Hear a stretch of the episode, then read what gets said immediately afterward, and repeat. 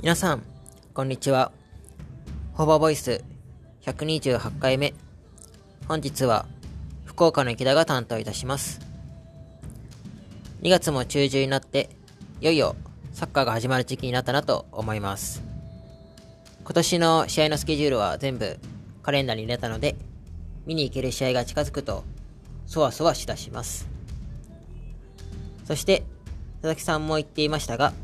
確定申告の時期になりました。毎年、ちょっとずつ内容とかは変わっているんですけども、今年の変更点であったのが、ふるさと納税についてです。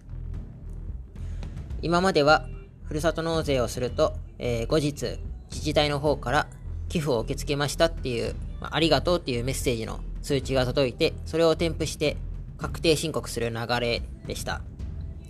僕は去年から初めて確定申告をしたんですけども、その時に、まあ、日本に人口が1億人ちょっといて、確定申告する人が、まあ、半分はいないにしても、何千万っているって考えると、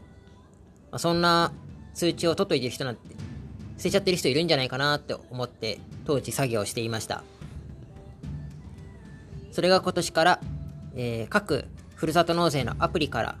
1年間の履歴をダウンロードできるようになったとのことです。まあ、なんかちょっと一歩遅いなと感じながらも、まあ、今年からできるようになったので、僕もダウンロードしようと思ったんですけども、いざやってみようとすると、そのなんかダウンロードするボタンがないんですね。で、えっ、ー、と、同僚に話を聞いてみると、携帯じゃできなくて、パソコンじゃないと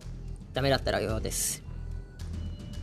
けど、うちにはパソコンがないので、結局今、まあ、会社のパソコンでやるしかないのかなと思いながら、っていう感じです。で、そんな確定申告の期日は、一応3月15日になっています。3月15日なんで、まあ、それまでに間に合えばいいんですけども、まあ、そう思っている人はなかなか間に合わないっていうケースも、去年はたくさん見てきたので、注意が必要です。注意が必要です。次回は大阪の中中田さんです。それではまた次回。